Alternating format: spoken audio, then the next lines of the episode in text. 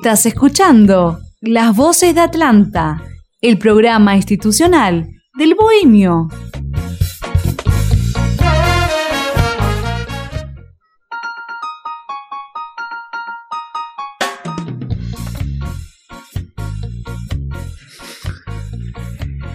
Y estaba al aire y no tenía micrófono. Yo digo, ¿dónde está? Acá estamos, buenas tardes, así empezamos, así empezamos este, este primer programa de octubre. Buenas tardes, bohemios, bohemias, bienvenidos y bienvenidas a Voces de Atlanta.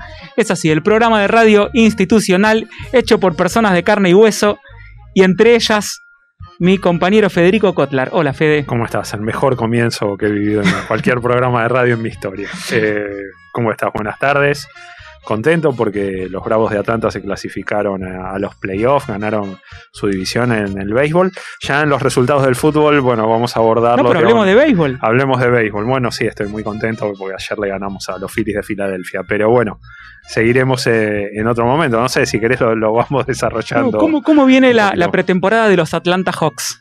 Eh, no, no estoy, no estoy siguiendo porque yo soy fanático de los Braves, digamos, de, lo- de los Bravos, viste que los seguimos con algunas conexiones. Anda mejor que la de Taser Play, te cuento, digamos, como Ya para vamos- arrancar.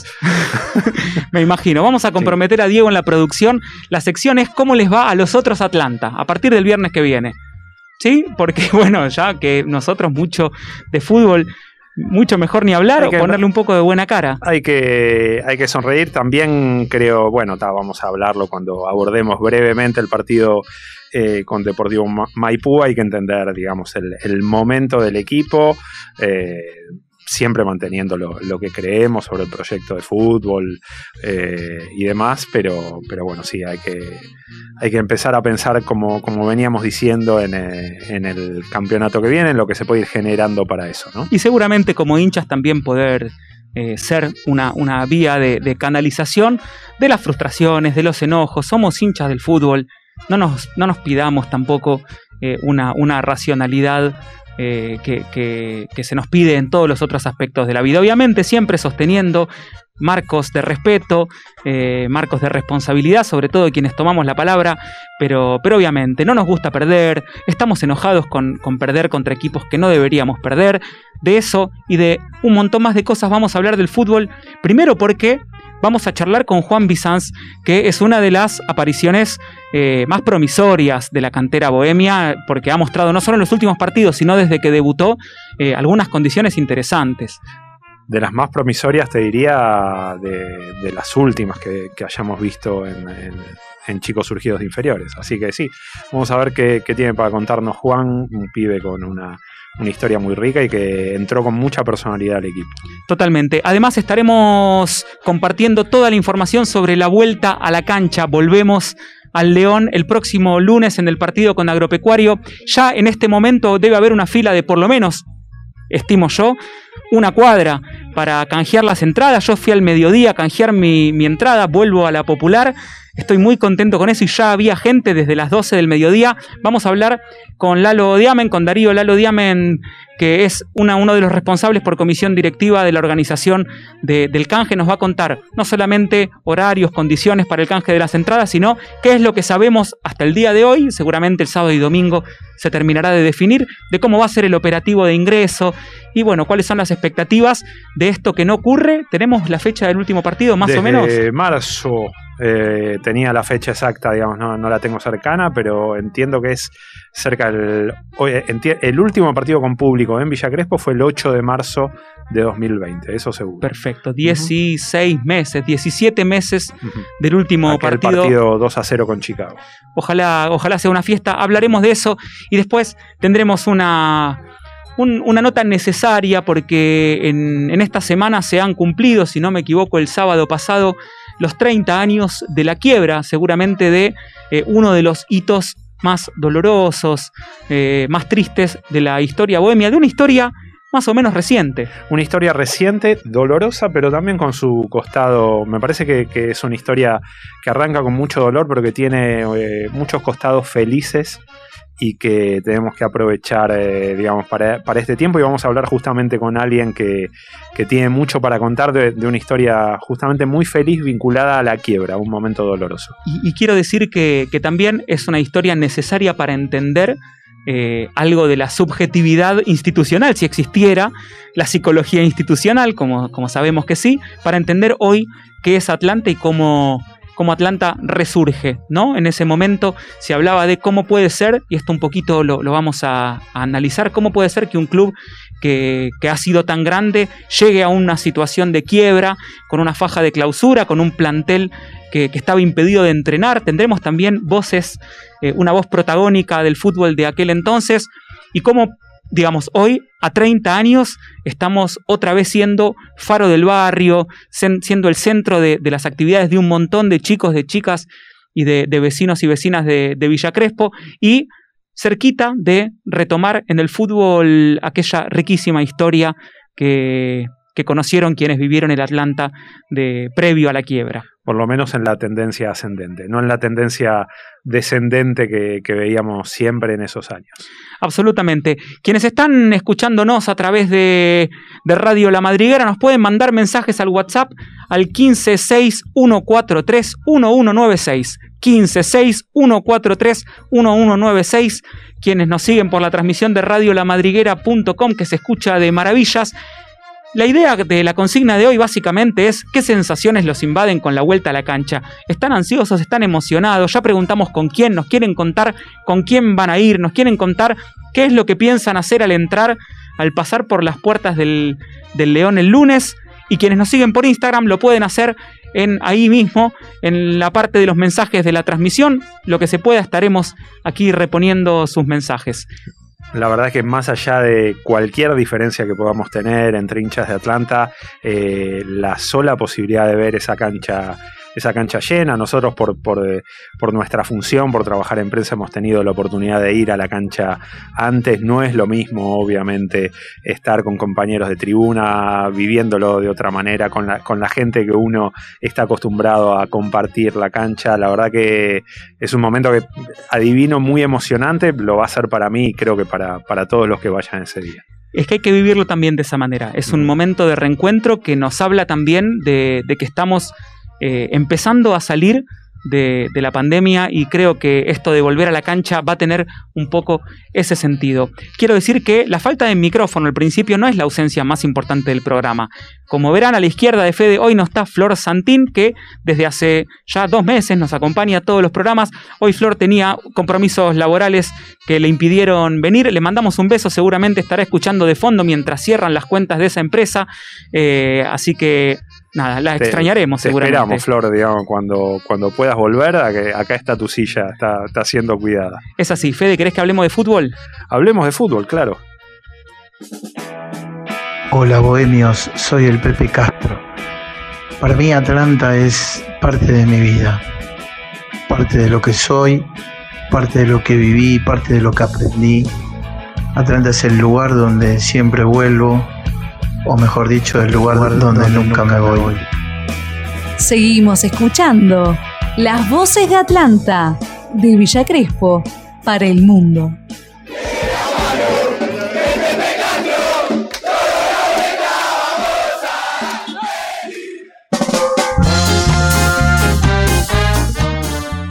Y como decíamos, vamos a hablar de fútbol siendo las 18, 16, 6 y cuarto, vamos a decir, de la tarde.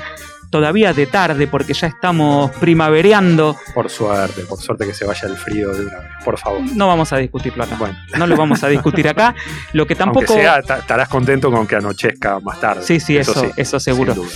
Lo que tampoco vamos a discutir es que hemos presenciado otra, otra actuación flojita. Floja, te diría de las peores del torneo, porque aparte había motivos para estar eh, relativamente ilusionados.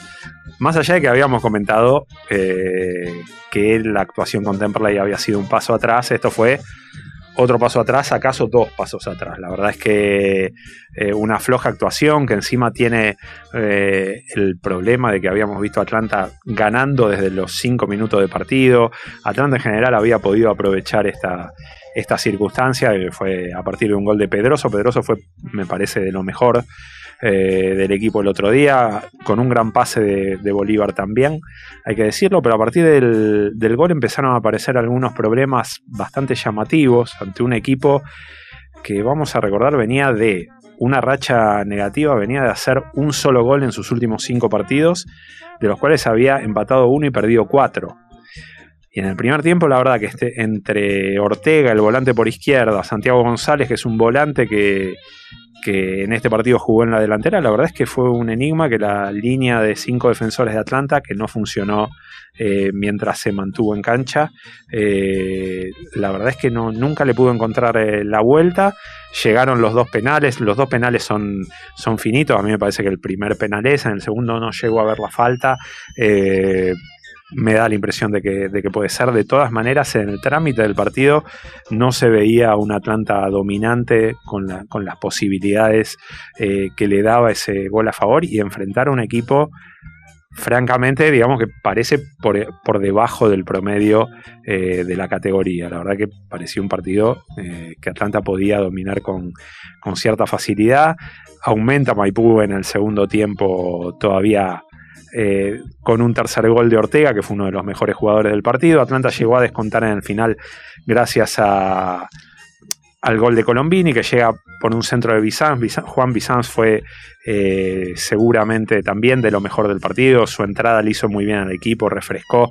Eh, ya había jugado bien Juan contra, contra Temperley. La verdad que de los aspectos positivos, de los pocos aspectos positivos que se puede rescatar de esta visita a Maipú, está la presencia de Juan. Y hablando de la visita a Maipú, hay que consignar que sigue un historial muy negativo, extrañamente negativo contra Deportivo Maipú. El otro día yo me puse contento porque le hicimos por primera vez un gol. digamos, en Lo, general me lo pongo señalaron contento. en la transmisión Claro. de Teis Sport. Exactamente. En general me pongo contento cuando Atlanta hace un gol, pero en este caso digamos, estaba alimentado también por este historial negativo. Habíamos quebrado esta barrera. Dije, bueno, ¿qué vendrá a partir de ahora? Eh, pero ahora quedamos con eh, tres caídas y un empate en el historial contra Deportivo Maipú en un historial breve, ¿no?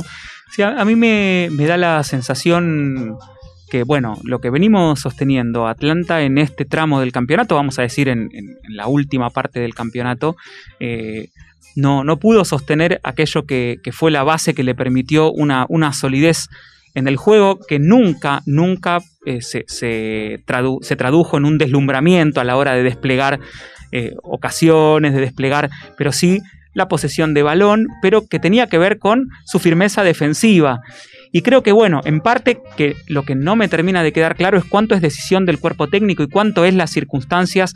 eh, la rotación de jugadores no, no ayuda en este caso. Me parece que las defensas muchas veces se consolidan jugando juntos. Y, en su momento habíamos marcado la aparición de, Martín García y lo importante que había sido para ordenar a, Alan Pérez, que le había dado también tranquilidad a Ramiro, que es un jugador que necesita tranquilidad porque eh, él por, su cuenta rápidamente entra en un ritmo de, de vértigo del juego que, que no lo favorece. Bueno, obviamente había sido muy promisoria la aparición de Leo Flores y, y ha cambiado el lateral derecho. Y sin embargo vemos que semana a semana, aún con los jugadores disponibles, la defensa cambia, rota, juega con 5, juega con 4, los cambian de posiciones. Perales el otro día jugando como líbero, no sé si estaban cómodos jugando No con, líbero, stopper y los dos laterales. No pareció que, que la defensa se acomodara en ningún momento.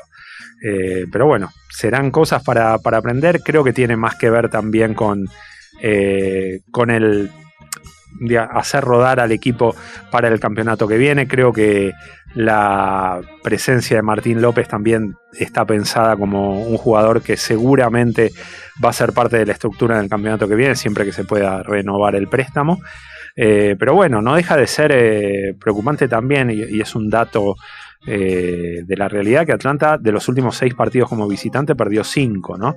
En algún punto parece estar afectando a un equipo que no, no, no tenía en apariencia, digamos, esa debilidad. En la segunda rueda empezó, empezó a verse un problema también en ese sentido.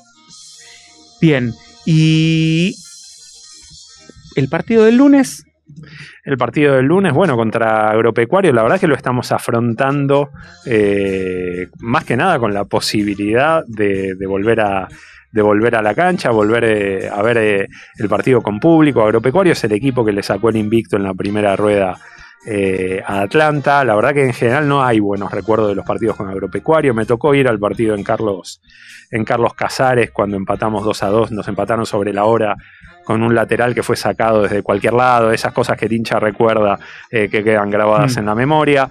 En el mini torneo papelonesco que armó, que se armó, digamos, después de la pandemia también íbamos ganando 2 a 0 en Villa Crespo y perdimos 3 a 2.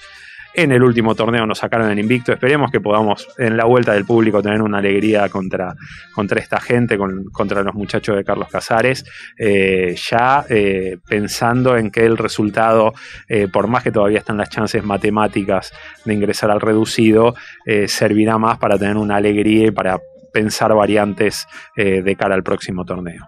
Sí, sin duda. Y además son de esos equipos, permitime decirlo, esto es una opinión personal, que por algo de su historia y de, su, de sus allegados y todo eso a uno no le terminan de cerrar. Eh, llegan con, una inyección de dinero. Es una franquicia, digamos, eh, generada en los últimos tiempos. La verdad es que no. Eh, sí, no, no termina de, de, cerrar la entrada de un equipo así en el, en el fútbol. Teóricamente un fenómeno popular, pero bueno, hay que ir y ganarle. Es así. Bueno, Fede, vamos entonces ahora a establecer comunicación con Juan Bizanz, que ya está en línea. Hola Juan, buenas tardes. Acá Fede y Esteban de Voces de Atlanta te saludamos. ¿Cómo estás? Hola Fede, hola Esteban. Buenas tardes por usted. Bueno, gracias por atendernos. Eh, recién Fede expresaba que, tus entradas, tus ingresos en los últimos partidos vienen siendo cada vez con más confianza, cada vez eh, con más seguridad. ¿También vos lo sentís así? ¿Te sentís cada vez más seguro para encarar, para tirar, digamos, para arriesgar? Sí, sí, es como dice usted, este, cada partido, cada vez que vamos agarrando minutos, uno, uno va agarrando más confianza, más rodaje y, bueno, eso te libera un partido. Juan, ¿y ¿Cómo te quiero preguntar, digamos, volviendo un poquito al, partido de Mendoza, cómo repercutió la, actuación ahí, la, caída, digamos, cómo, cómo pega en el ánimo del plantel? Y bueno, sí, obvio, todas las, todas las derrotas nos duelen y, sabíamos que era un partido ganable, que, era posible llevarnos esos tres puntos. Eh, creemos que no, no jugamos muy bien ese partido y, y que bueno, que, podríamos haber dado un poco más, pero ya, ya dimos vuelta a la página y ahora estamos viendo el partido del lunes. ¿Pensás que va a estar la posibilidad por ahí de tener más minutos en el final del campeonato? ¿Te imaginás como, como titular en alguno de los partidos, más allá del, del deseo personal, digamos, esta situación que se está dando ahora? ¿Pensás que, que te puede dar la, la posibilidad de, de, poder mostrarte un poquito más? Eh, sí, sí, yo creo que, si uno hace las cosas bien en esos minutos, que, va sumando y va agarrando ese rodaje y cada, cada vez que entra se, va mostrando un poquito más, eh, yo creo que, que además de hacer mejor el equipo, uno, uno va a ir ganando más minutos. Juan, te, te quiero preguntar también desde, desde lo personal, eh, ¿cuánto, digamos, qué te genera vos ser compañero en, en un equipo de, de tu hermano? Eh, ¿qué, ¿qué, sentimientos se generan a partir de ahí? ¿Te imaginás compartiendo una carrera larga con él en los mismos clubes? ¿Te pensás por ahí en algún momento que, que el camino se puede, se puede separar? ¿Cómo, cómo ves todo, toda esa situación?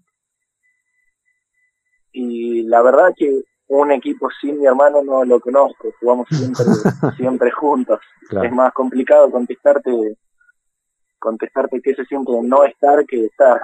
Claro. Este, pero no, yo creo que la carrera más que más que yo quiera compartirla y, y que siempre juguemos juntos, ¿no? Pero pero se puede dar en algún momento que uno uno juegue en un lado, el otro juegue en el otro y, y es totalmente normal, cada uno tiene su carrera profesional. Seguro. Eh, el otro día te vimos muy cómodo entrando por izquierda, con mucha. desbordando con bastante facilidad. ¿Cuál es la, la posición dentro del campo de juego en la que vos te sentís más cómodo y dentro de qué esquema? O sea, ¿te, te, te gusta de repente colaborar en la recuperación de la pelota? ¿Es una tarea que por ahí a veces te, te desgasta? Digamos, te lo pregunto también como. Eh, decimos muchas veces nosotros como observador externo, viste que por ahí hay detalles eh, sobre el juego que, que, se nos escapan y está bueno para nosotros que, quienes lo viven desde adentro nos lo cuenten un poquito más. Eh, con respecto a la posición, yo me siento muy cómodo al lado de la raya, siempre jugando como, como extremo, si se juega con cuatro volantes, como cuarto volante también, que no, no tengo problema ni en mi recuperación y en el perfil lo mismo, si me das a elegir uno de los dos, te digo por derecha, pero podría jugar por izquierda, por derecha, mientras sea por alguna banda. Bien, se te vio muy cómodo entrando por derecha para, para definir contra Temperley. ¿Cuánto vale ese gol para vos, para, para tu confianza, si bien no sos un, un delantero neto, un 9? Eh, ¿cuánto, se, ¿Cuánto se alimenta del gol eh, tu confianza para jugar? No, bastante. Este, fue un, un, alivio también ver entrar esa pelota entre los nervios del partido y, y, bueno, que uno es lo que intenta, ¿no? Hacer goles todos los partidos, todas las veces que puede. ¿Era Juan de hacer goles en, en inferiores? Sí, sí, sí, sí, en inferiores sí, bastantes goles. ¿Cómo, ¿Cómo, ¿Cómo, es, la historia de, de ustedes con, con, el club? ¿A qué, ¿A qué edad llegan y, por qué Atlanta? llegamos a los 14 años en novena división de la mano de Cristian Ferreira que estaba en novena ahí con la con la inferior este nosotros íbamos a séptimo sexto grado de, nuestro colegio que fuimos siempre desde chiquitos y, la mayoría de los clubes empezó a entrenar por la mañana y nosotros decidimos terminar el colegio primero terminar séptimo grado en ese colegio y nos di, tuvimos un par de elecciones, creo que era Platense, puede ser Ferro y Atlanta, nos decidimos para Atlanta porque, nada, mi viejo conocía la, historia del club, que era un club de primera, y, y, nos gustó desde el primer día que fuimos a la prueba, nos, nos sentimos muy cómodos con el club, con la gente, es muy familiar. Y, y bueno, a partir de novena quedamos con Cristian y, empezamos desde ese entonces. Juan, y dentro del, del, plantel, me imagino una relación obviamente muy, muy apegada con tu hermano, pero ¿cómo es el, tema de, de, los grupos? ¿Con quiénes te, te sentís más cerca? ¿Hay un, un, tema de la cercanía con los chicos con los que venís jugando de repente en el selectivo o en inferiores? ¿O se sienten como parte eh, ya integral de, del grupo más grande, digamos, con con los jugadores que tienen un poquito más de, de rodaje en Atlanta? No, aparte, aparte de la edad y eso, que, que bueno, es obvio que, que, quizás hablas más o menos con, con, uno de los chicos, pero la mayoría de los chicos son jóvenes, son todos muy buenos onda, son todos muy buenos chicos. Bien, ¿te ves ya para, para ser titular en el próximo torneo? ¿Te imaginas arrancando como entre los 11 o vas con calma, digamos, y pensás que, por ahí podés ser eh, un recambio importante eh, dentro del equipo? No, por el momento creo que, que vengo haciendo las cosas bien, tranquilo, sin, sin intentar apurarme. Este, pero obvio que la confianza está, si, si un día me toca, yo, yo sé que, que estoy confiado y que tengo el apoyo de todos para, para entrar de titular o, o cuando toque.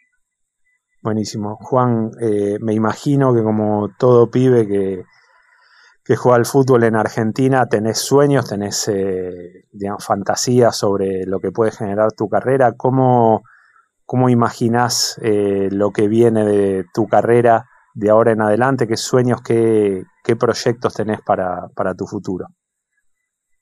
Eh, la verdad que es por ahora conseguir cosas grandes en el club. Es, es triunfar, verlo triunfar a Atlanta y jugar para Atlanta, lograr cosas con el club. Bien, ¿y cuál sería tu, tu ídolo, tu ídolo deportivo? Viste, los que somos un poquito más grandes, eh, tenemos a, por ahí a Maradona en la selección y a Pepe Castro en Atlanta. Eh, ¿cuáles, eh, ¿Cuáles son los jugadores que, que vos admirás, que mirás con, con un poquito más atención y de los que te gusta aprender? y de lo que sería hoy, yo creo que más que nada por motivación y, ver el esfuerzo que hacen y todo, sería Cristiano Ronaldo. Y más antiguo también lo vi, mi viejo me mostró muchos videos y yo me encantaba la, la gambeta y todo de, de Ronaldo Nazario. Sí, el 9, bien, el, el, el fenómeno, el fenómeno Ronaldo, claro. Bueno, ese era goleador, sí, la verdad es que nos encantaría que hicieras goles como, como los dos y la verdad espero que, cumplas tus fantasías, eh, todas tus fantasías dentro del fútbol. La selección argentina figura entre, entre las fantasías también, por ahí algún día, ¿quién te dice? Sí, obvio, obvio. La selección ni, ni habla.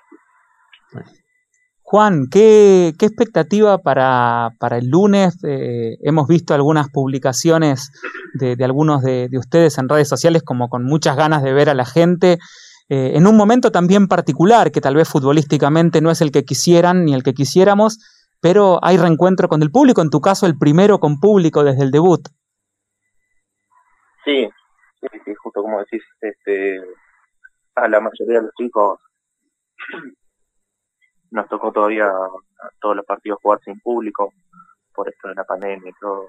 Así que bueno, va a ser una, experiencia más y, muy linda para nosotros hay un poco de también por ahí de, temor natural, digamos, a lo que, a lo que sería enfrentarte con, un público que de repente a veces es un poquito hostil cuando las cosas no salen o, o por ahora todo es, eh, todo es ilusión.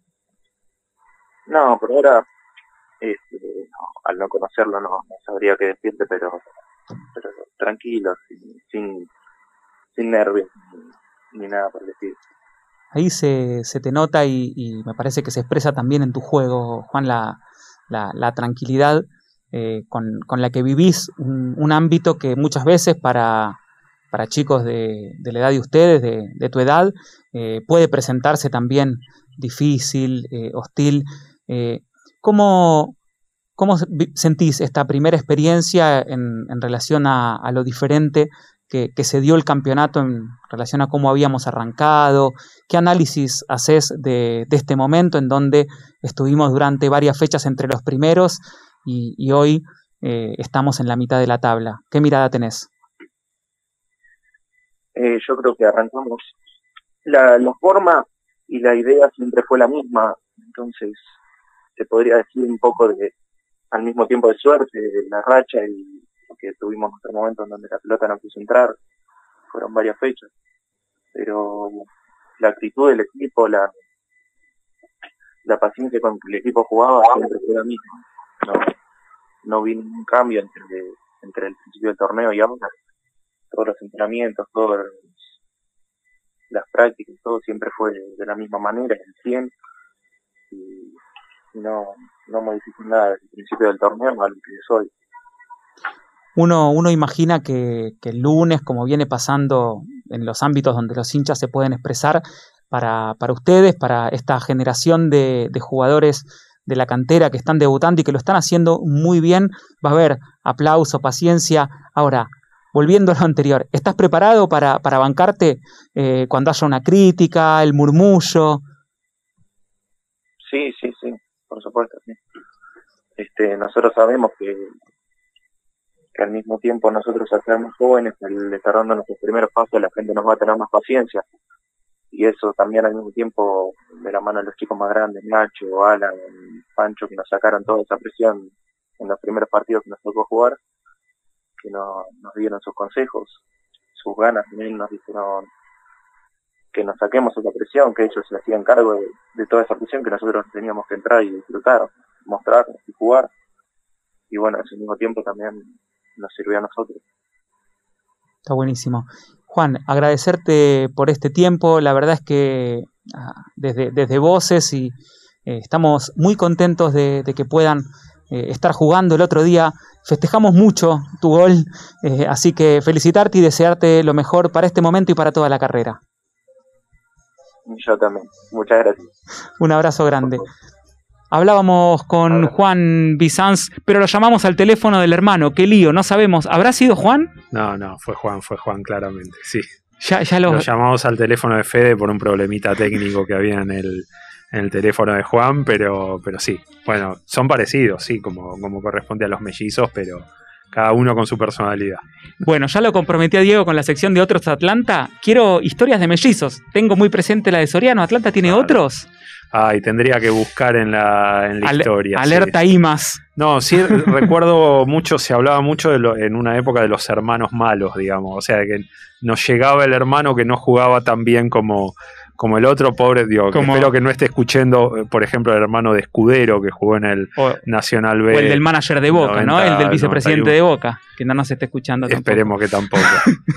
Más reciente, más reciente acá. Fede, eh, ¿querés dar información dura del partido de- del lunes? Sí, eh, básicamente.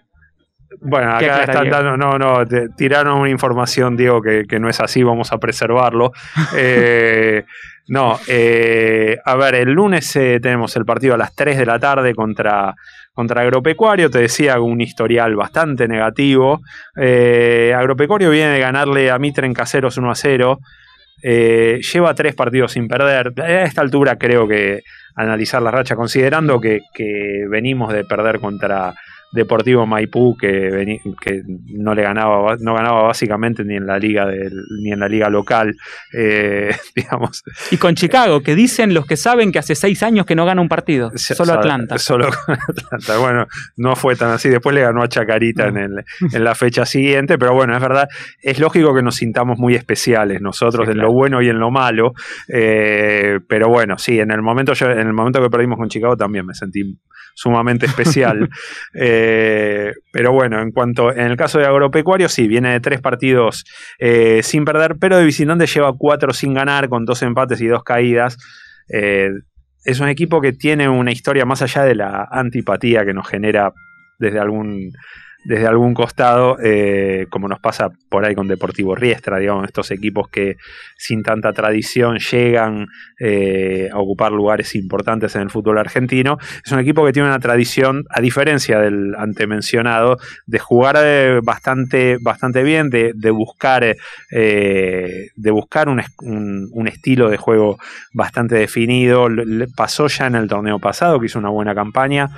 Eh, así que bueno, seguramente sea un rival de cuidado. Imagino a un Atlanta eh, con bastantes cambios con respecto a la, formación contra Deportivo Maipú y, e incluso en el esquema, ¿no? Imagino un esquema con cuatro defensores eh, y con, variantes de los nombres seguramente. Imagino también a, algunos chicos de, de inferiores, mm, tal vez como titulares.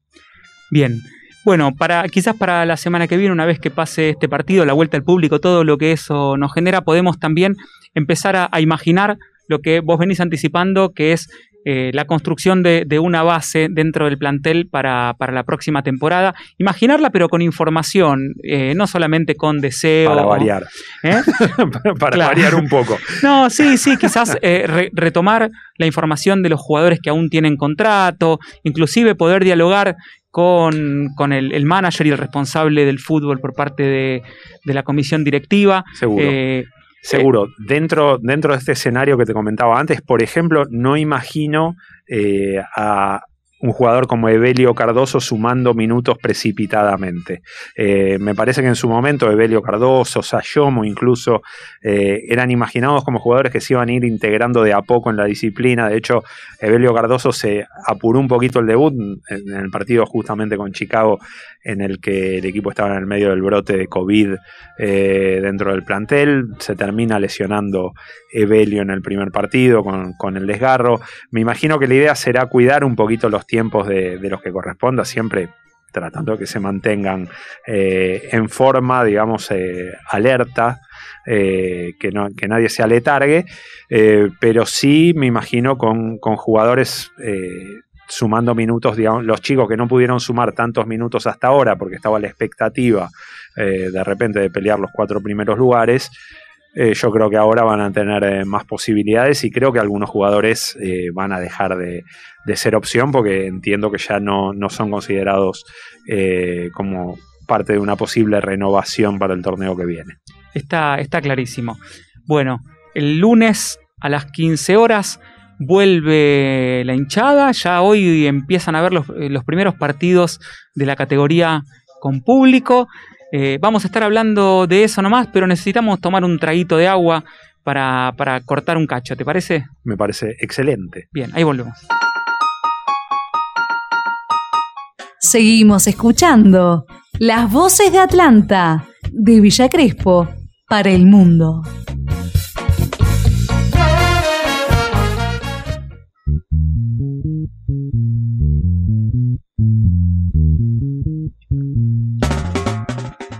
Seguimos en vivo haciendo voces de Atlanta. Si me esperan un segundito, les cuento que recibimos un mensaje desde San Juan, desde Rawson, San Juan. No conozco San Juan. Yo conozco, claro, fui al partido con River. Eh, sí, bueno, yo también, pero digo, eso es conocer la cancha. bueno, para, mí conozco, en mi, en mi ranking está anotado San Juan. Eh, sí, no, ¿cómo que no? Conocimos, conocimos la cancha, conocimos la ciudad, fui al museo, de Sarmiento, ya está, conocimos San Juan, ¿cómo no? Bien, seguramente. Sobre todo para el amigo de Rawson que nos está escuchando con mucha atención. Luis Marcelo Hotz manda un abrazo desde allá. También tenemos, a ver, una pregunta ahí. Eh, bueno, que le podemos hacer a Lalo ahora, que tiene que ver con la cuestión de la asociación y lo que pasa en relación al canje de entradas. Volvemos a León, yo ya dije, yo voy a la popular, nos, nos separamos, Me parece que sí, finalmente esta sociedad que ha dado tantos grandes resultados, creo que estamos invictos desde que vamos juntos a la cancha, ya lo podemos decir. Eh, bueno, me parece que, ahora vamos a ver el partido por caminos separados, pero unidos en el, en el sentimiento, por, por usar un lugar común. Sin duda, sin duda. Bueno, estamos ahora en comunicación con Lalo Diamond, que en este momento, de parte de la comisión directiva, es uno de los responsables del dispositivo de canje de entradas. Hola Lalo, ¿cómo estás? Acá Fede y Esteban te saludamos. ¿Cómo andan? Buenas tardes, Fede y Esteban. ¿Todo bien? Sí, todo bien, todo bien. Contanos en este momento cuánta cola hay sobre Humboldt. Eh, no, no, ahora ya no, ya a las 18. Ah, a las 18. Cortamos, hicimos, sí, el primer turno era 12 a, a 18, obviamente pues hay, hay protocolos de, de UTEDIC y, y demás que hay que cumplir y bueno, aparte a las 18 al ser primer eh, primeros días de, de mes se junta con, con las actividades de la sede y la realidad es que preferíamos no, no mezclar algunas cuestiones organizativas y que sea todo prolijo como, como fue en el día de hoy. Está muy bueno. ¿Tenés un estimado de cuántas entradas canjearon hoy, Lalo? Eh, mira, estaban cerrando la caja. La, la realidad que había vino bastante gente, eh, mucha gente consultando, algunos consultando deudas, ¿no? Que, que era lógico, que podía pasar, tratando de, de colaborar con esa gente de alguna forma como para que puedan ponerse al día, que nadie se quede afuera. Ese, ese era nuestro objetivo. La realidad es que al ser un horario laboral de 12 a 18, yo creo que mañana va a venir un poco más de gente y el lunes por la mañana también. Eh, pero no te podría decir un estimativo, calculamos que ya más de 400 personas hicieron el canje aproximado. Bien, eh, está bueno. Eh, contanos, Lalo, cómo, cómo, cómo es la idea de, de esta división por, eh, por estamentos, por jerarquías. Hoy era exclusivo para socios, ¿verdad? como ¿Y abonados? Sí, sí, hoy era la realidad es que en base a, a la capacidad del estadio, por más que eh, nosotros vamos a usar la tribuna de, de Fitzroy, eh, porque la de la, la local, la actual, está, está en obra, eh, pero bueno, igualmente la, la capacidad nos da en base a la cantidad de socios, decidimos hacer una, una limitación y una prioridad para los socios en el primer día, pero creemos que no vamos a tener problema con eso, por eso mañana van a poder ir socios, van a poder los no socios comprar eh, su platea, ya que preferimos asegurarnos que cualquier socio entre sin cargo a la popular y para eso obviamente teníamos que bloquear la, la opción de venta. Eh, quizás se llene, quizás no, pero podemos estar tranquilos que el socio de Atlanta que nos acompañó durante todo este tiempo eh, va a tener su entrada. Eso es lo más importante, que todos los socios de Atlanta tengan su entrada. Obviamente que si podemos darle al que no es socio, pero es hincha, la posibilidad de venir, bueno, mañana le estamos dando la, la oportunidad en, de algún modo, ¿no? Obviamente, siempre quiero recalcar que esto, nosotros hace bastante tiempo, venimos bastante tiempo, más de una semana venimos trabajando, muchos idas y vueltas, poca información. Eh, bueno, como saben, ayer recién se informó de qué manera sería, quién se iba a ocupar de ciertas cosas. Eh, pero bueno, dentro de todo decidimos hacer las cosas de la mejor manera, lo más prolijo, y bueno, por ahora viene, viene saliendo bien y aprender y ver de que de esta situación qué es lo que se puede mejorar para, para los próximos partidos que Atlanta da de local con los estudiantes y Tigre, que son los últimos dos que, que nos quedarían por lo menos de la fase regular, ¿no? Lalo, por cómo ves eh, que viene el canje de entradas, ¿pensás que se va a completar el aforo que está previsto? ¿Vamos a estar cerca? ¿Cómo lo, cómo eh, lo ves? Mira, eh, la realidad del aforo es, eh, es determin es en algún, no hay algo puntual, se podría decir aforo. Nosotros hicimos un aforo del 50% en base a las localidades que teníamos y en base a la habilitación. Eh, si hoy me decís, yo creo que, que sí, pero creo que también el día y el horario eh, ha dañado a muchos hinchas porque muchos nos, nos lo han dicho y quizás sea medio trillado, pero la realidad es que eh, el River Boca se lleva toda la atención, lamentablemente. Hay cuestiones en las cuales nosotros eh, podemos hacer cualquier tipo de reclamo, pero la disposición de los operativos la realiza la seguridad y la seguridad el domingo va a estar toda abocada al River Boca y no hay partidos en Capital Federal, creo, por lo menos de Primera Nacional no me fijé y no había, así que eso creo que puede dañar un poco porque la gente estaba muy entusiasmada, los socios que vinieron muy contentos, eh, venían con una ansiedad enorme, la realidad que en, muchos casos me puso me puso muy contento ver algunas caras, hoy estuve ahí y, y la gente venía con una, una, no sé,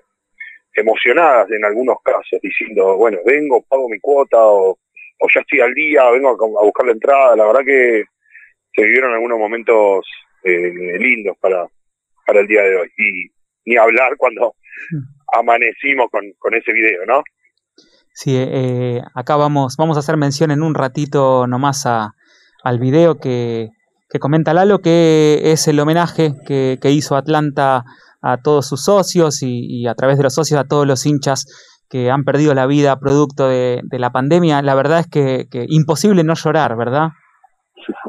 Mirá, eh, lo, cuando lo, mandaron, yo sabía que existía eh, el, este video, sabía de la existencia y la persona me, me, recomendó no lo veas hasta que no lo no, no espera al final no te digo más nada, miralo como, como un hincha más, y así fue. Es más, en un momento lo mandaron y yo estaba, estaba manejando y, y dije, no, no, no, no lo puedo ver manejando, lo tengo que ver tranquilo, y bueno, así fue, y bueno, después van a, van a los que no lo vieron, a los que lo vieron, bueno, sabes, la parte final creo que terminamos todos de la misma manera. Sí. Y después estaba yendo para el club, o sea, me hizo más huella eso, porque lo, lo vi en, eh, apenas paré en el club eso me, me, partió. Sin duda y con, con repercusiones en, en, medios nacionales que, que hacen que, nos hacen sentir mucho, mucho orgullo en, en- este marco de, tristeza. Eh, Lalo, ¿cómo te imaginás el lunes y qué sabés del lunes? ¿De cómo va a ser el operativo? ¿El tema de, de la, de llevar descargado el permiso, la aplicación? Sí. Eh, vuelvo, vuelvo a remarcar todo que muchas cosas se hicieron a las apuradas y si hay alguna desprolijidad ayer o hoy o algún momento pido las disculpas, pero tratamos de hacerlo lo mejor posible dentro de, las normativas posibles y, de las notificaciones que nos hacen en poco tiempo. No, no me quiero imaginar los clubes que jugaron hoy o que están jugando. No, no, la verdad no, no quiero ni pensar. Eh, quizás no tiene la masa societaria de Atlanta, pero bueno, eh, Atlanta tiene unos días más. Eh, el lunes va a estar habilitada la tribuna de, de Fitzroy, por el ingreso va a ser por Fitzroy, como lo dije hace un ratito, y la, la platea va a ser el mismo ingreso de... Perdón, ¿se, se va a entrar, siempre. se va a entrar por, eh, por Fitzroy o...? Exactamente, por Fitzroy. Ah, Sí. bien, bien. Muñecas y Fitzroy.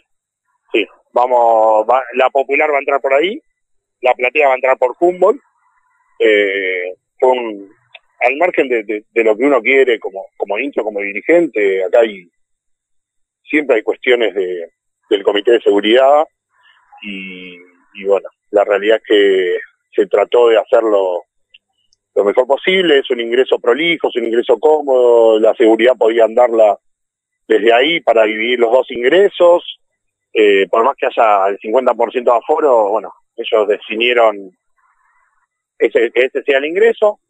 Bueno, así va a ser, así que los que tengan la popular, el ingreso por, por y Muñecas, y los que tengan la platea, lo van a hacer por, por Humboldt, hay que llevar el, el carné y el, y el canje de entrada que se hizo hoy en la sede. Y con respecto a la aplicación, bueno, yo lo explicaba lo, lo, el, la parte del gobierno, que hay que meterse en la página de argentina.gov.ar, que volvemos, hacer el certificado. Yo ayer mismo lo hice, lo en dos horas lo tenía, me abrí mi aplicación Cuidar y, ya lo tenía habilitado. Así que es bastante práctico. Atlanta, ni Atlanta ni te digo a ser eh, responsable de ese control, sino que es el la parte de, de- la policía y de la seguridad que tiene que hacer ese control, pero pedimos que vengan con, con no te digo una antelación muy grande, pero bueno, con, con tiempo y tranquilidad y el que pueda venir, que ojalá sean muchísimos, bueno, disfrutar, que yo, yo digo algo, quizás me, me pongo en un lugar incómodo, pero yo en este tiempo sí fui a la cancha, y pero mi familia no. ¿Está bien? Entonces, eh, yo entiendo por ellos y pienso en todos los demás hinchas y socios que no pudieron ir. Y bueno, la verdad que me gustaría que vengan todos, me gustaría que vengan claro. todos, si no es este partido, que sea el otro, que sea dentro de lo, lo mayor posible una fiesta. Eh, bueno, obviamente que si ganamos sería la frutilla del postre, ¿no? Más que importante. Seguro. Lalo, te pregunto, por ahí ya estoy yendo demasiado adelante, ¿cuándo pensás que se podrá volver a ir a la, a la popular tradicional de local? Eh, mirá, la verdad que son. Hoy estaban. En, en- ¿Qué pasó? Se, se comenzó con un trabajo previo a, a que salga esto de, Claro.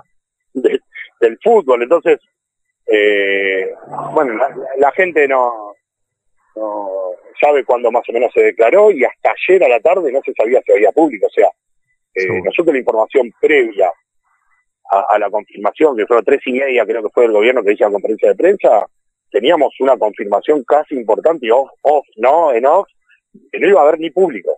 O sea, eh, por lo menos en el ascenso. Y después, bueno, tuvo la, confe- la conferencia y dijeron que iba a haber público en el ascenso. Bueno, a partir de ahí volvimos a activar todos los trabajos que veníamos pensando y organizar todo para que hoy, cuanto antes, se pueda hacer el canje de entrada. ¿Lo podíamos haber hecho el lunes? Sí, también. Pero también queremos darle opciones a la gente, que tenga opciones de días, opciones de horarios, eh, y tampoco una aglomeración de gente. Eh, entonces hay, hay que pensar en todas estas situaciones como para, para poder organizar. Bueno, Atlanta lo organizó de esta manera y bueno, así, así fue en ese sentido. Lalo, por último, ¿querés recordar cómo, cómo es para mañana? No recuerdo si el domingo y el lunes, cómo es el canje de entradas en horarios Sí. y prioridades. Sí, mañana, o sea, mañana de 11 a 16 y el lunes de 10 a 12 eh, se hace lo mismo, lo que va, lo que el socio al día con cuota de septiembre, cuota de septiembre, eh, puede retirar su popular sin cargo para acceder, como dijimos, a la, a la popular Fitzroy. O, colaborar con el bono. Sí, hay una colaboración opcional, lo aclaramos siempre porque es una discusión típica de, de los últimos años de Atlanta sobre, sobre lo opcional y, y- y bueno, entonces lo, lo aclaramos para que quede y es más, cuando hoy en la sede se entregaban los canjes, eh, lo comentábamos, pero hasta había socios que preguntaban, ¿y el bono? No, mira, es optativo, es decisión, bueno, muchos, eh, muchos lo han comprado, no todos, obviamente, eh, pero entendemos la situación. Y con respecto a, a las plateas, eh, para los socios 500 para el mayor, 300 dama y jubilado y 200 eh, para los menores, para los socios. ¿Está bien? Bien. A eso habría que adicionarle al no socio un adicional de mil pesos para el no socio. Mil Perfecto. más el bono, ¿no? Bien. en ese eh, caso. Eh, vale, o sea, nosotros una, una, una disyuntiva en cuanto cobrar, cómo cobrar, qué cobrar, eso lo que fue, eh, se decidió cobrar porque hay un, un alto operativo de más de, de 80 policías, más de más gastos, más apertura de estadio, que son, son gastos muy grandes, eh, pero se decidió cobrar esos montos que fueron los últimos que se cobraron pre-pandemia. Son los mismos, mismos costos en ese sentido, bien. como para respetarlos. Sa- ¿Sabes qué? Me, me acordaba hoy justo cuando fui a hacer el canje de entrada, escuché que le aclarabas a alguien cómo es el tema con los niños menores que no son socios. Si no son socios, no, no se puede entrar. No, no, a la popular no pueden ingresar. Los, los- la, eh, la popular solo está habilitada para socios. Ah, Solo bien, está bien. habilitada para socios. Ahí va. Entonces, a la popular están habilitada para socios. Los niños que no son socios no pueden ingresar. Eh, el niño el niño ocupa una localidad en, en este protocolo. El niño ocupa un lugar como si fuera un mayor. No pasa por edad, pasa por espacios en este caso. Entonces, eh, si es para socios, es para socios. Sí, mañana y el lunes está la posibilidad de la platea. Está bien que ahí sí el menor, que no es socio, puede ir a la platea. Obviamente, seguramente vaya con un Sí, con sí, un mayor. acompañante, ¿no? Pero, pero bueno, eso también es, eh, no digo incentivar a hacerse socio, pero hay que darle valor al socio de, siempre. Hoy se acercaron más de 15 personas a hacerse socio, nosotros les explicamos, eh, algunos no, no, no se enojó a nadie, lo entendieron, pero nosotros hoy tenemos que respetar, a pesar de que quizás sea un, un ingreso menor de dinero, tenemos que respetar al socio. El próximo partido, con un poco más de tiempo, con un poco más de información, quizás con un buen con un mejor horario, un mejor día y con las dos tribunas habilitadas, quizás podríamos decidir cada cosa. Por eso nosotros le informábamos a la gente que esto es partido a partido. Aumentan el aforo al 70% de acá a 15 días, tenemos las dos tribunas y, y demás situaciones. Bueno, vamos a poder ir, ir avanzando. Por eso, en algún caso, si existió o existiría algún problema, bueno, desde ya que pedimos la disculpa. Está clarísimo. Bueno, Lalo, agradecerte eh, la conversación, también el laburo. Los vi llegar muy temprano a vos, a Gustavo, eh, que, lo hacen de, todo corazón a dar una mano porque ya había gente en la fila. Eh, así que bueno, como siempre, agradecerles y bueno, ya nos estaremos cruzando ahora sí eh, todos juntos en la cancha el lunes. Sí, sí, nos vamos a cruzar, estaría bueno ver muchas, muchas personas, mucho que no vemos. Cualquier consulta al club, en las redes sociales del club, eh, estamos respondiendo cualquier tipo de consulta, sea en Facebook, sea en Instagram. Eh, tenemos gente todo el tiempo eh, atenta a, la- a las publicaciones o a los mensajes o a cualquier tipo de consulta con respecto a este tema que, que quieran hacer, así que bueno, los invitamos a, a consultar por ahí en caso de que necesiten algo sobre este tema en especial. ¿eh? Perfecto, Saludos gracias, gracias Lalo, abrazo bohemio. Chao, chao. Ahí con Lalo Diamen, eh, responsable desde la comisión directiva, uno de los responsables de- del canje de entradas que se está realizando para el partido del lunes y él eh, nos primerió a lo que íbamos a hacer ahora antes de la tanda, que es compartir, obviamente esto es radio, compartir el audio que es una, una hermosa grabación, una hermosa versión que hizo Manu Quieto, el cantante de La Mancha de Rolando, con quien pronto en los próximos programas vamos a estar hablando, que es un bohemio adquirido, se lo vamos a preguntar, pero un bohemio reciente me parece. Lo recibimos con alegría de todas maneras, no, no estamos para discriminar, me parece. No, sin duda. Que, que es el, la cortina de fondo de, de ese video hermoso que estuvo circulando, que lo podemos compartir en las redes de voces también, en donde se ven diferentes planos móviles de- del león y termina ahí en el techo de la platea con un mural hermoso en homenaje que dice, desde el cielo te voy alentar. Obviamente allí estarán también y pasar este pedacito de canción antes de la tanda es el homenaje de voces para todos nuestros socios, socias e hinchas que no podrán venir el lunes, pero como dice la canción y dice el mural, nos alentarán desde el cielo. Bohemio soy, Atlanta la alegría de mi corazón. Sos mi vida, vos sos mi pasión. Más allá de toda explicación. Y a mí no me interesa en qué cancha jugues. Local o visitante, yo te vengo a ver. Ni la muerte nos va a separar.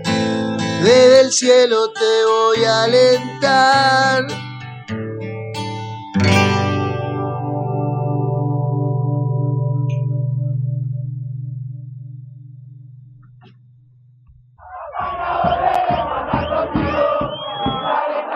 Atlanta está en todas partes y ahora también está en la radio.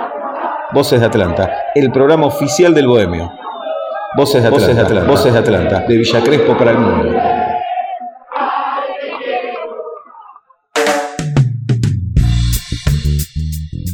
Seguimos en vivo en Voces de Atlanta. Qué alegría volver a la cancha el lunes, Fede, por Dios. hermosura, una hermosura. La verdad que, que va a ser una gran alegría. A ver, Lalo hablaba de su familia también. Bueno, habíamos contado que nosotros eh, habíamos estado por nuestras funciones de prensa, pero claramente no es, no es lo mismo que reencontrarte con, con tus amigos, con y con la multitud en general, con todo lo que implica un partido de fútbol. Es totalmente otro deporte si no se vive con la gente. Sí, una necesidad muy grande. Hablando de fútbol, hubo nueva fecha de inferiores. Eh, los juveniles jugaron contra Morón, la cuarta ganó con goles de jugadores que algunos ya han debutado en primera, como Coronel y Pacini, como el hijo de Mariano Pacini. 3 a 0 le ganó a Morón, la quinta perdió 2 a 1 y se reprogramó, no, se reprogramó para el martes el de la sexta, pero ya jugaron. Bueno, ya sabremos cómo, cómo salió. Y la séptima y la octava también perdieron, ganó la novena. Eh, también esta semana, si no me equivoco, han retomado los campeonatos de fútbol infantil, los niños bohemios, que pronto serán los nuevos Bizans, ¿no? O no, Ojalá. pero por lo menos que se diviertan, la verdad, Sí. que se diviertan, que ganen, pierdan, la verdad, estamos, estamos con los pibes y que, que pasen un buen rato ahí, ahí jugando, una alegría que hayan, que hayan ¿Sabes vuelto los campeonatos. que una de las cosas que sucedió, para hablar en otro programa, ¿no? Digo, pero una de las cosas que sucedió es que eh, no se permitió el ingreso de las familias. Volvió el fútbol infantil de AFA y no había posibilidad de que. Y hay mucha polémica respecto a cómo se comportan los padres, sobre todo, con los chicos. Me parece muy interesante. Podemos, digamos, Atlanta tiene personas que. La verdad pueden ayudarnos a pensar un poco, un poco esto y, y el lugar que cumple para los chicos jugar a la pelota y vestir esos colores. Seguro. Eh, la verdad que mi primera tentación es decirte que, que los padres son el gran problema en ese tipo de partidos, pero me parece que es algo que tiene que, es un tema que tiene que encararlo alguien que sabe, porque también está malo de mi parte generalizar, ¿no? Creo que hay muchos padres que, que van a acompañar, pero también hay muchos padres que, que terminan en un lugar de, de presión hacia, hacia los chicos, de, de presión hacia los árbitros y que, que envilecen el, el clima que debería ser de, de alegría, de competencia, pero de alegría, ¿no? Totalmente. Eh, Atlanta tuvo una campeona esta semana, En patín. que no juega al fútbol, pero que Claro. patina. Atlanta es Sí, sí. potencia en patín, como decimos, son eh, jugadoras que representan en los campeonatos eh, argentinos o metropolitanos, representan Atlanta. Y acá, como parte de una selección argentina de, de patinadoras, Berenice Yoko fue campeona mundial, mundial de patín, en un mundial que se realizó en Paraguay. Digo, qué, qué lindo que Paraguay aloje un mundial también. Eh, así que, obviamente, desde Voces de Atlanta, la felicitamos a Berenice, a la entrenadora que es Tamara Álvarez y a todas las chicas de, de, Atlanta, de Patín de Atlanta, que es una actividad también muy, muy importante y que Flor se comprometió a que el viernes que viene no, el viernes que viene no, porque eh, es el feriado y Flor está de vacaciones. El otro viernes tenemos un informe especial de patín. Espectacular, lo voy a estar esperando. Es así. Bueno, segundo bloque y como decíamos, vamos a hablar de la quiebra. Quiero, Fede, antes de que nos cuentes algunos, algunos detalles, que analicemos juntos ese momento, que escuches esto que sonaba en la tele allá por el año 1991. La justicia dictaminó la quiebra preventiva del Club Atlanta. Se estima que la deuda que tiene el club es de aproximadamente 5 millones de dólares. Empleados, socios y deportistas afectados por la medida. Yo soy socio del año 39. Vitalicio. Vitalicio, sí. ¿Qué momentos recuerda? Y recuerdo momentos muy buenos. Eh, momentos gratos, partidos que se han ganado con equipos grandes, con, con, ejemplo? con, Boca, River, en fin. Recuerdo que en, una oportunidad a Rosario Central le hizo nueve goles, en otra oportunidad a Huracán le hizo siete goles, en fin, muchos tiempos buenos, pero ahora... Muchas alegrías le dio. Sí, muchas alegrías. Y ahora son tristezas, lamentablemente. ¿Qué siente? ¿Quién tiene la culpa de esto? Y para mí más los dirigentes, otra cosa no puede ser. 25 de septiembre de 1991 amanecía en Villa Crespo, o atardecía en Villa Crespo, tal vez es un detalle, eh, las puertas del club sobre la calle Humboldt con una faja de clausura y la periodista le preguntaba en ese momento al socio vitalicio por las responsabilidades.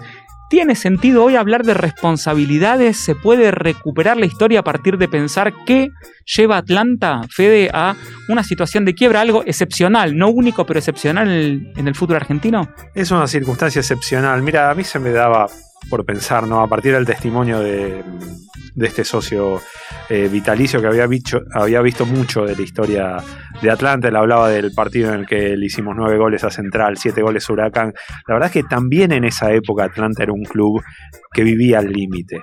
Atlanta, más allá de, su historia gloriosa, digamos, hay que acordarse que el piso de la cancha en 1960, eh, el piso de mosaico, eh, era un piso traído, digamos, construido en, por presos, digamos, y que eh, algunos jugadores del equipo habían contribuido a instalar, digamos, nosotros, Atlanta desde su fundación es un club eh, con problemas económicos, si se quiere, un club que vivía al límite, pero una situación en los 80 que eh, eh, tuvo que ver un poco con las malas administraciones de Atlanta, que fue un proceso que, fue acumulativo. Atlanta en el 73, si uno piensa ahora que se fueron Cano, Gómez Boglino y Cortés al Elche de España, digamos, estamos hablando de una transferencia para la época de tres grandes figuras a Europa. Atlanta debería haberse, por ejemplo, reacomodado ahí. Lo que cuentan los jugadores es que en 1974 ya había deudas con el plantel, una huelga de jugadores eh, por deudas con el plantel también. Atlanta fue un, eh, club históricamente eh, viviendo al límite de sus posibilidades, siempre con problemas. Algunas administraciones evidentemente fueron peores y en los 80 Atlanta se acostumbró a ser un club que gastaba más o prometía gastar más de lo que ingresaba. Y que coincide también a partir del año 86. Atlanta pierde en el 85 la final con, con Racing para subir a primera. Es casi la última gran posibilidad que tiene Atlanta, que pierde en medio de, polémicas. En el 86 se arma una apertura y Atlanta termina bajando una tercera categoría. Y a partir de ahí pasa a ser parte de un núcleo duro del ascenso. Y a eso se suman los problemas económicos, digamos, se termina la, la fantasía y se condice también con un proceso de la sociedad, ¿no? Con un proceso de la clase media porteña que empieza a alejarse de los clubes, que empieza a volcarse más a los country, que empieza a abandonar, deja de pagar la cuota social. Atlanta cada vez empezaba a tener eh, menos ingresos. Hay una administración bastante cuestionada en el medio de Aníbal Liman como presidente también. Y hay algunos hechos muy concretos como que en 1989, dos años antes de la quiebra, Atlanta deja libre a Marcelo Carracedo por un error administrativo, ¿no? Un jugador que era eh, el volante por izquierda de la selección sub-20 que acababa de disputar el, Mundial por Argentina. Y Atlanta se queda así en ese momento en el que ya era eh, un momento crítico de la economía del club, se queda sin una esperanza para poder reacomodar un poquito las finanzas. ¿no? Pero quiero decir, habla eh, de un proceso degenerativo, si se quiere, del club. ¿no? Si vos dejás ir eh, por un error propio a tu mejor jugador, estás evidentemente en un proceso de decadencia y fue un proceso de decadencia marcado muchos recordamos el ascenso en el año 90, pero pocos recuerdan que ese equipo se armó dos días antes de que comenzara el campeonato, porque Atlanta se había quedado sin jugadores en 1989, parte de este proceso de, Marcelo Carracedo que se fue, pero hubo un montón de jugadores que quedaron libres y termina armándose todo el equipo con el aporte de Excellence de la empresa. O sea, era un fútbol gerenciado. Cuando se va a Excellence en 1990, Atlanta arma su equipo para la, para, la, para el Nacional B y termina descendiendo inmediatamente eh, con jugadores que de repente uno se entera años más tarde que tenían trabajo eh, fuera de, su actividad profesional. Peña Pérez manejaba, manejaba un taxi, por ejemplo, Fernando García. Eh, que es el que termina agrediendo a, Humberto de la Casa en el partido con Chepoletti, también tenía otro trabajo. Era un, era un club que estaba evidentemente muchos problemas, llega a arrancar el campeonato de 1991 y después de siete partidos, después del partido eh, con eh, Armenio en Defensores de Belgrano, termina, el partido se juega el 21 y el 25 eh, se determina la clausura del club, que estaba inmerso en muchas deudas, como relataba la periodista, eh, una deuda que ascendía cerca de los 5 o 6 millones de dólares.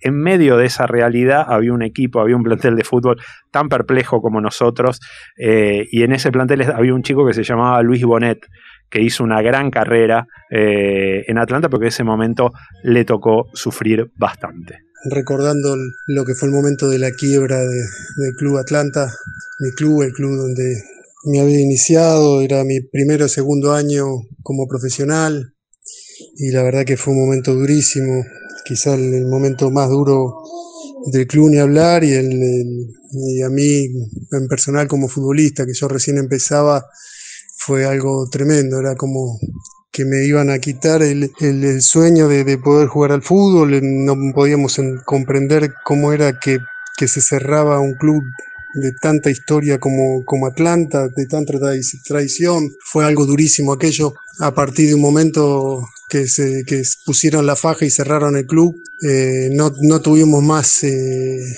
contacto entre nosotros hasta, hasta nuevo aviso. Me acuerdo que fue...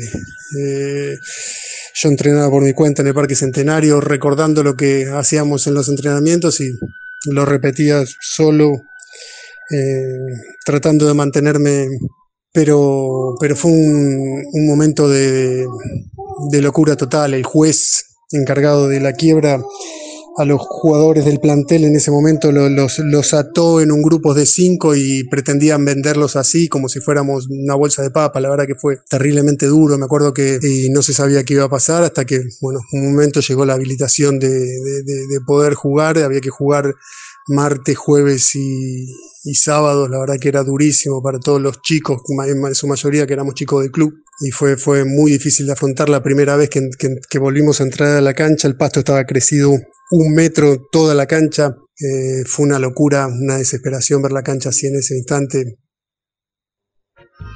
La verdad, eh, digamos, uno imagina ese escenario, ¿no? De repente encontrarte nosotros ahora nos da bronca perder con Deportivo Maipú, nos da bronca un montón de cosas. Imagínate un día te dicen, bueno, Atlanta no por ahora no existe.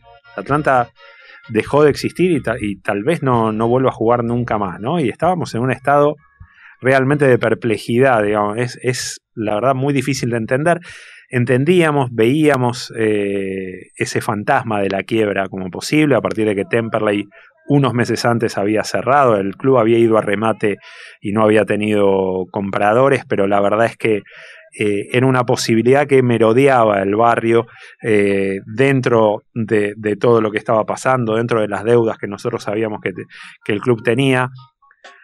De a poco se empezó a, reconstruir a partir del gran golpe que fue ver cerrada, ver cerrada la sede, se empezó a reconstruir todo, esa cancha que estaba con el pasto crecido, algunos hinchas empezaron a, trabajar, lo cortaron artesanalmente, eh, empezó a trabajar también la, gente del fútbol para, para tratar de mantenerse activo y se movieron, se hicieron gestiones a diferentes niveles, algunas de ellas judiciales, que permitieron evitar que pasara como pasó con Temperley. Y se logró que poquito después de dos meses de que se decretara la quiebra, dentro de esa quiebra eh, se pudiera jugar, eh, Atlanta pudiera volver a jugar, que fue en un partido contra Sarmiento en cancha de Olvos. Pero mientras tanto, Fede, no había otra actividad que no sea la futbolística.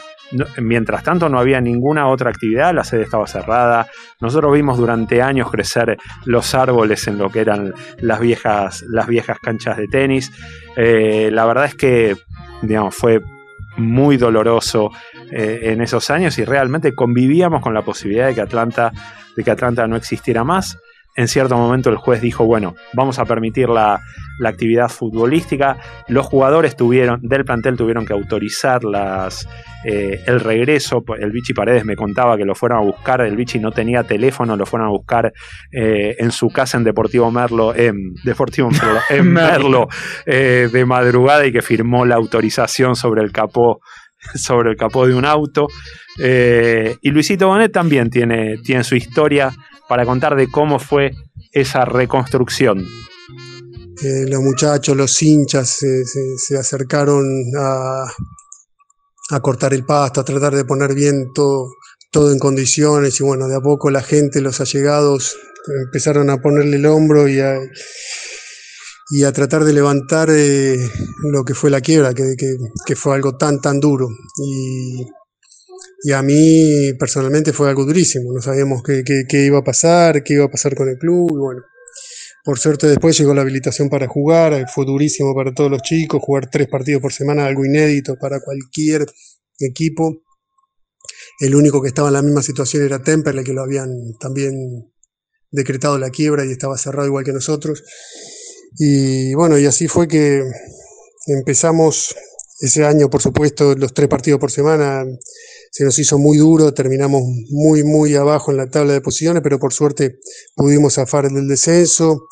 Al siguiente año tratamos de mejorar un poquito más, ya nos fuimos afianzando un poquito más los jugadores de, de las inferiores, formando un muy buen equipo y bueno, finalmente terminamos concretando el campeonato, lo que fue en el 95 y consiguiendo el ascenso, devolviendo al equipo al Nacional que era lo que por lo menos merecía estar a esa altura, que era un, equipo Atlanta con, tanta tradición, así que para nosotros vivir ese momento fue, fue algo durísimo, una incertidumbre total y, la verdad que, hubo que poner mucho, mucho esfuerzo, mucha, muchas ganas para salir adelante y por suerte se consiguió.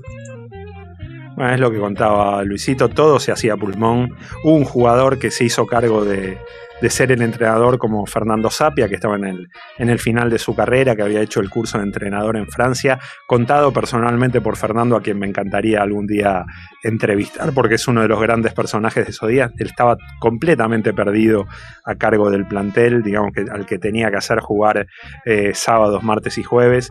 Eh, la verdad que fue fue todo muy, muy, muy, eh, muy difícil. Terminamos penúltimos en el campeonato, comprometidos para el, para el campeonato siguiente, pero nos recompusimos de eso también. Y eso es parte también de otra historia, de otra historia que me, interesaría compartir con alguien que está eh, conectado acá y que empezó a participar eh, en, el, en, la política del club desde, que, desde que se decretó la quiebra. ¿Qué tal, Julio Jablukowski? ¿Cómo están todos? ¿Cómo está, Julio? Eh, siempre me, pareció interesante, digamos, hemos hablado de este tema en el pasado, digamos, ¿cómo, cómo te acercaste vos a la, a la política del club en aquel año, en aquel año 91? Me interesaría si la querés, si la querés compartir de nuevo con, nosotros. yo, en realidad, siempre lo comento y me arrepiento de no haber participado anteriormente a la quiebra en la parte administrativa y política del club. Yo era un hincha común, como todos, como la mayoría, que iba a ver los partidos y que hacía actividades en la sede. Mis hijos habían ido a la colonia, pero nunca había tenido ninguna participación. y a partir de la quiebra, cuando apareció la faja de, cerrado, que no podíamos hacer ninguna actividad, un amigo, Alberto Minmustein, me invitó a participar de la comisión de apoyo. Y nos reuníamos en aquel momento en el Hotel Torre, allá frente al ferrocarril Federico Lacroce. Ahí me relacioné con Ezequiel Cristal, a quien conocía anteriormente también, y empezamos a trabajar y se armó una comisión de apoyo con un grupo heterogéneo, heterogéneo de gente que tenía una sola meta, salvar Atlanta. A mí no me molestaba tanto en ese momento perder la categoría. El temor nuestro era de desaparecer directamente. Descender ya estábamos acostumbrados, lamentablemente, a bajar de categoría. Pero logramos zafar. Efectivamente, yo le pedí a Fernando Sapia que se haga a cargo de la dirección técnica y también le dije, pero mira que guita no tenemos, es el mismo sueldito de jugador. Y me dijo, no te preocupes por eso, no se preocupe, Julio. Primero a los chicos que lo están necesitando. Y empezamos así el primer partido y Fernando dice, bueno, ahora vemos los jugadores que estén bien, los guardamos para que jueguen pasado mañana o dos días después y el resto vemos cómo lo recuperamos. Y volviendo de un entrenamiento, yendo para casa, le toqué el timbre a don Adolfo Mogileski para decirle si por favor nos podía dar una mano, si me podía dar algún discípulo suyo. Y me dice, porque yo ya estoy viejo. No era que esté viejo, don Adolfo era una cosa ya máxima. Y empezó a buscar y me recomendó un profe, no me puedo acordar el nombre en este momento. Y dos días antes de empezar su actividad me llama y me dice, mire, no voy a poder ir el lunes. Digo, bueno, venite el martes. No, tampoco. Me llamaron de Colón de Santa Fe y me dan vivienda, auto y sueldo. Otra vez de don Adolfo Mogileski. Me sugiere otra persona, el profesor Casas, de 9 de julio. Lo fui a buscar hasta allá. Y me dice, y me gustaría, pero sabe, yo estoy becado por la universidad, tengo una beca para ir a Toronto. Y empezamos a hablar, le dije lo que era Atlanta. En definitiva, fuimos a la terminal de micro 9 de julio, lo metí en un Chevalier y lo fueron a buscar a retiro y se quedó trabajando en Atlanta. Y vamos avanzando así de a poquito, pero muy, muy difícil todo porque no teníamos medios. Teníamos que ir a jugar, a correr al Parque Los Andes. Después, por sugerencia de Mogileski también, me dice, ¿usted sabe cuántos tablones tiene la tribuna de Dorrego? Digo, no, la verdad que no tengo idea. 38. Ah, bueno, que los jugadores se pongan dos bolsitas de arena, van subiendo hasta el último tablón, bajan caminando, lo repiten así varias veces, y así con parche tras otro nos fuimos encaminando hasta poder ir saliendo de una situación harto difícil, donde todos los compañeros, todos, todos, todos, hacían lo imposible para poder salir adelante. No teníamos el césped, no teníamos vidrio, no teníamos la lavandería, no teníamos absolutamente nada. Era reconstruir todo de a poquito y a fuerza de voluntad. Con compañeros que dejaron todo, todo, todo por lograr que Atlanta zafe de esa situación. Eh, a propósito de Temperley, que estaba en la quiebra igual que nosotros, en oportunidad de que se jugó Argentina y Colombia en la cancha de River, me encuentro de casualidad con el doctor Vargalló, que era el juez de la causa. Digo, doctor, ya que lo encuentro acá, le quiero pedir algo. Dice, ¿qué necesita? Que me dé permiso para hacer un partido amistoso. ¿Un partido amistoso y contra quién? Contra Temperley. Ah, qué lindo, el desafío de los quebrados. Bueno, nos autorizó porque había que pedirle permiso para todo. No podíamos hacer nada porque primero el síndico, el síndico después le comunicaba al juez y el juez nos autorizaba o no. A la policía le teníamos que pagar el jueves, no el sábado después del partido. Y todo era archidifícil.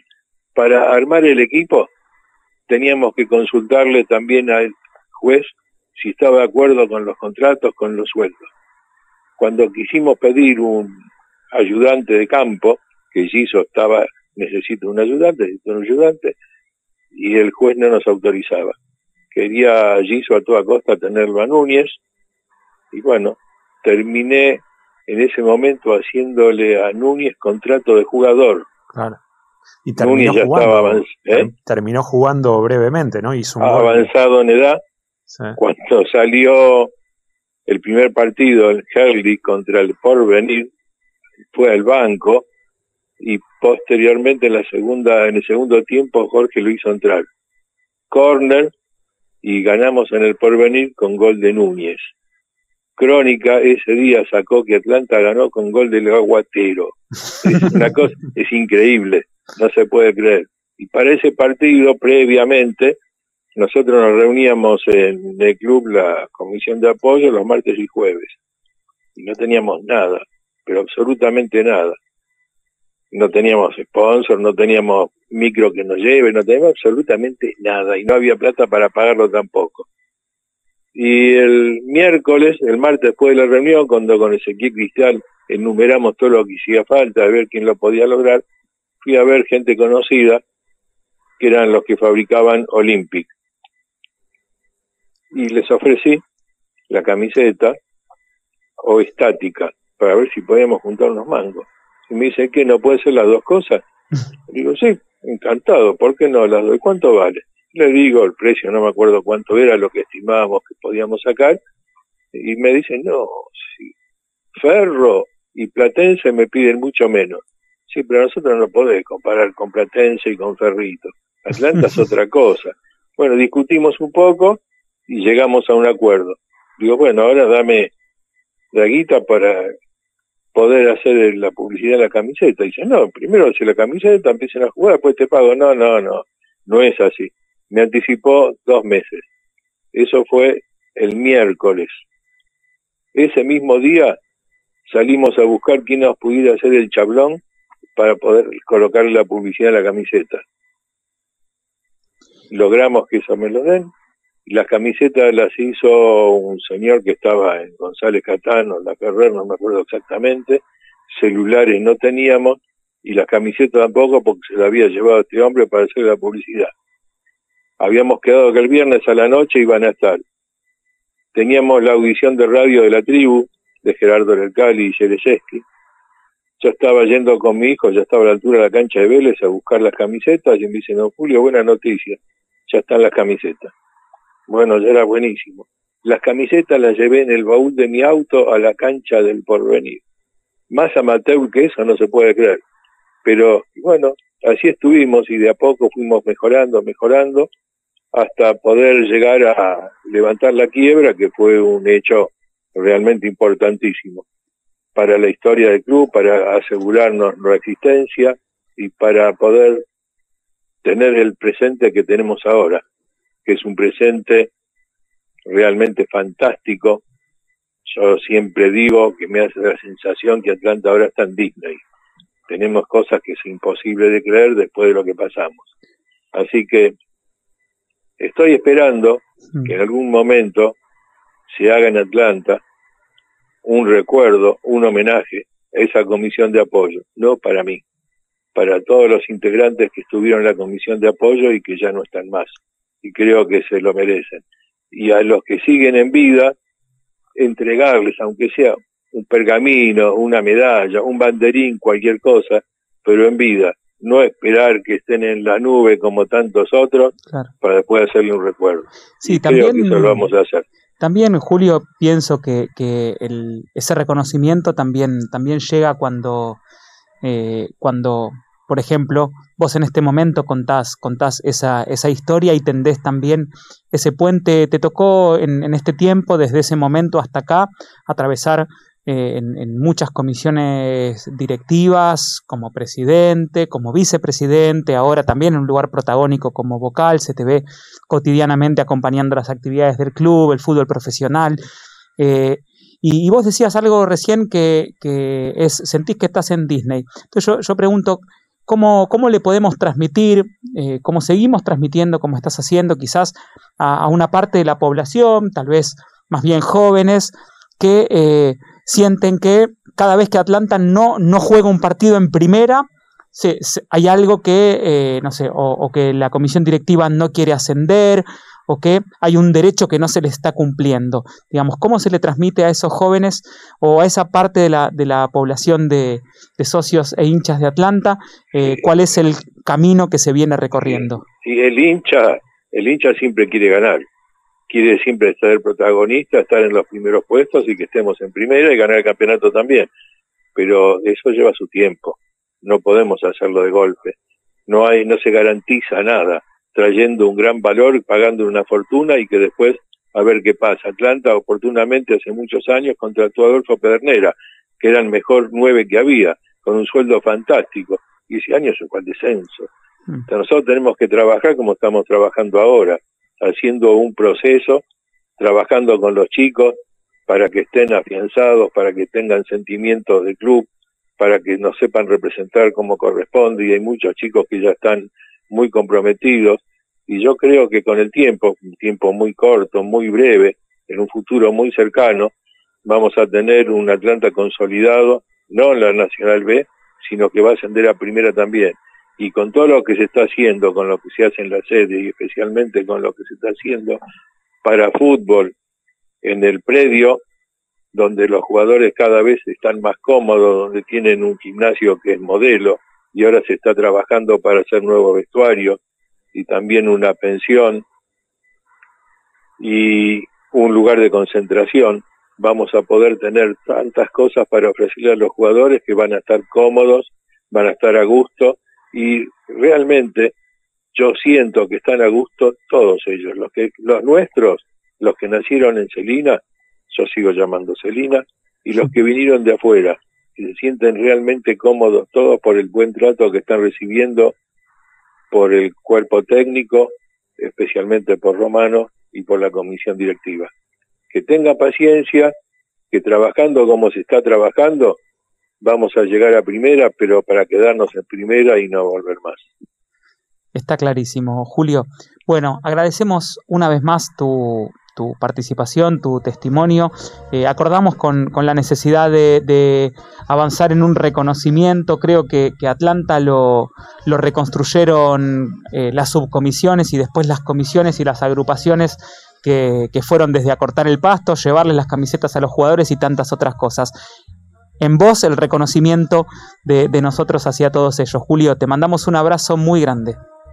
El abrazo para ustedes y realmente están haciendo las cosas muy bien. Gracias, Julio. Un abrazo bohemio. Abrazo grande. Hablábamos con Julio Kalbukowski, que, también, qué, orgullo de dirigente. Yo no, sé, espero que Julio no se moleste por esto, pero para mí uno de los próceres del club, Julio que, que se acercó eh, en ese momento, en ese momento tan difícil, cuando Atlanta vivía eh, una hora tan, tan complicada que con el tiempo hubo que vender la sede para, para poder levantar la quiebra y con el tiempo hasta se pudo, se pudo recuperar la sede. A la, larga, para mí, eh, la historia de la quiebra termina siendo una historia de amor. Yo te digo, hemos parafraseado alguna vez al más fuerte en este programa. Eh, se me ocurre citar estos versos de todos los incurables tienen cura cinco segundos antes de la muerte y creo que Julio es uno de esos tipos que pudo ver que Atlanta estaba todavía con posibilidades de salvarse mientras muchos estábamos bajoneados, muchos estábamos perplejos, no sabíamos qué hacer. Julio es uno de los que de los muchos que puso el hombro y de los que mantuvo Atlanta arriba como lo están manteniendo ahora otros tantos. Sí, en el medio coló eh, el la información del programa de radio institucional de ese momento. No era institucional, me imagino, pero el de... No, no, no, no, pero sí.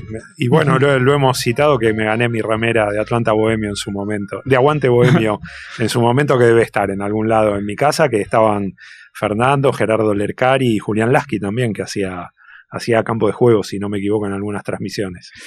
Fede, seguramente retomaremos un poco de esta historia como lo venimos haciendo desde el comienzo de Voces de Atlanta. Es importante saber de dónde venimos para entender cómo estamos y hacia dónde vamos. Nos pasamos un poquito, agradecemos a la gente de la madriguera, a Jero en la operación técnica, Diego, Julián y Martín en la producción de Voces de Atlanta, Flor hoy a, la distancia pero presente como siempre, Fede Kotlar, Esteban Kreiser, hoy aquí frente a los micrófonos. Bueno, nos reencontramos en la cancha el lunes, esta vez lo podemos decir así. Buenísimo, el mejor escenario posible. Es así, buen fin de semana, abrazo bohemio para todos y para todas. Castillo por arriba, Castillo pegó en Saxú, está para el bichi Paredes, el bichi gol. ¡Gol! Soy el bichi Paredes y bueno, eh, para mí Atlanta es eh, mi segundo hogar, eh, los colores que amo, la pasión que, que uno lleva adentro, después de, de, lo que lo conocí, lo que viví en el club. Amo a este, este club, a estos colores y, a su gente. El Vichy Paredes encontró el rebote después de la gran jugada de Cristian Castillo. El Vichy encontró el rebote porque Castillo pateó el arco. La pelota rebotó en Saxú y le cayó justito. Justito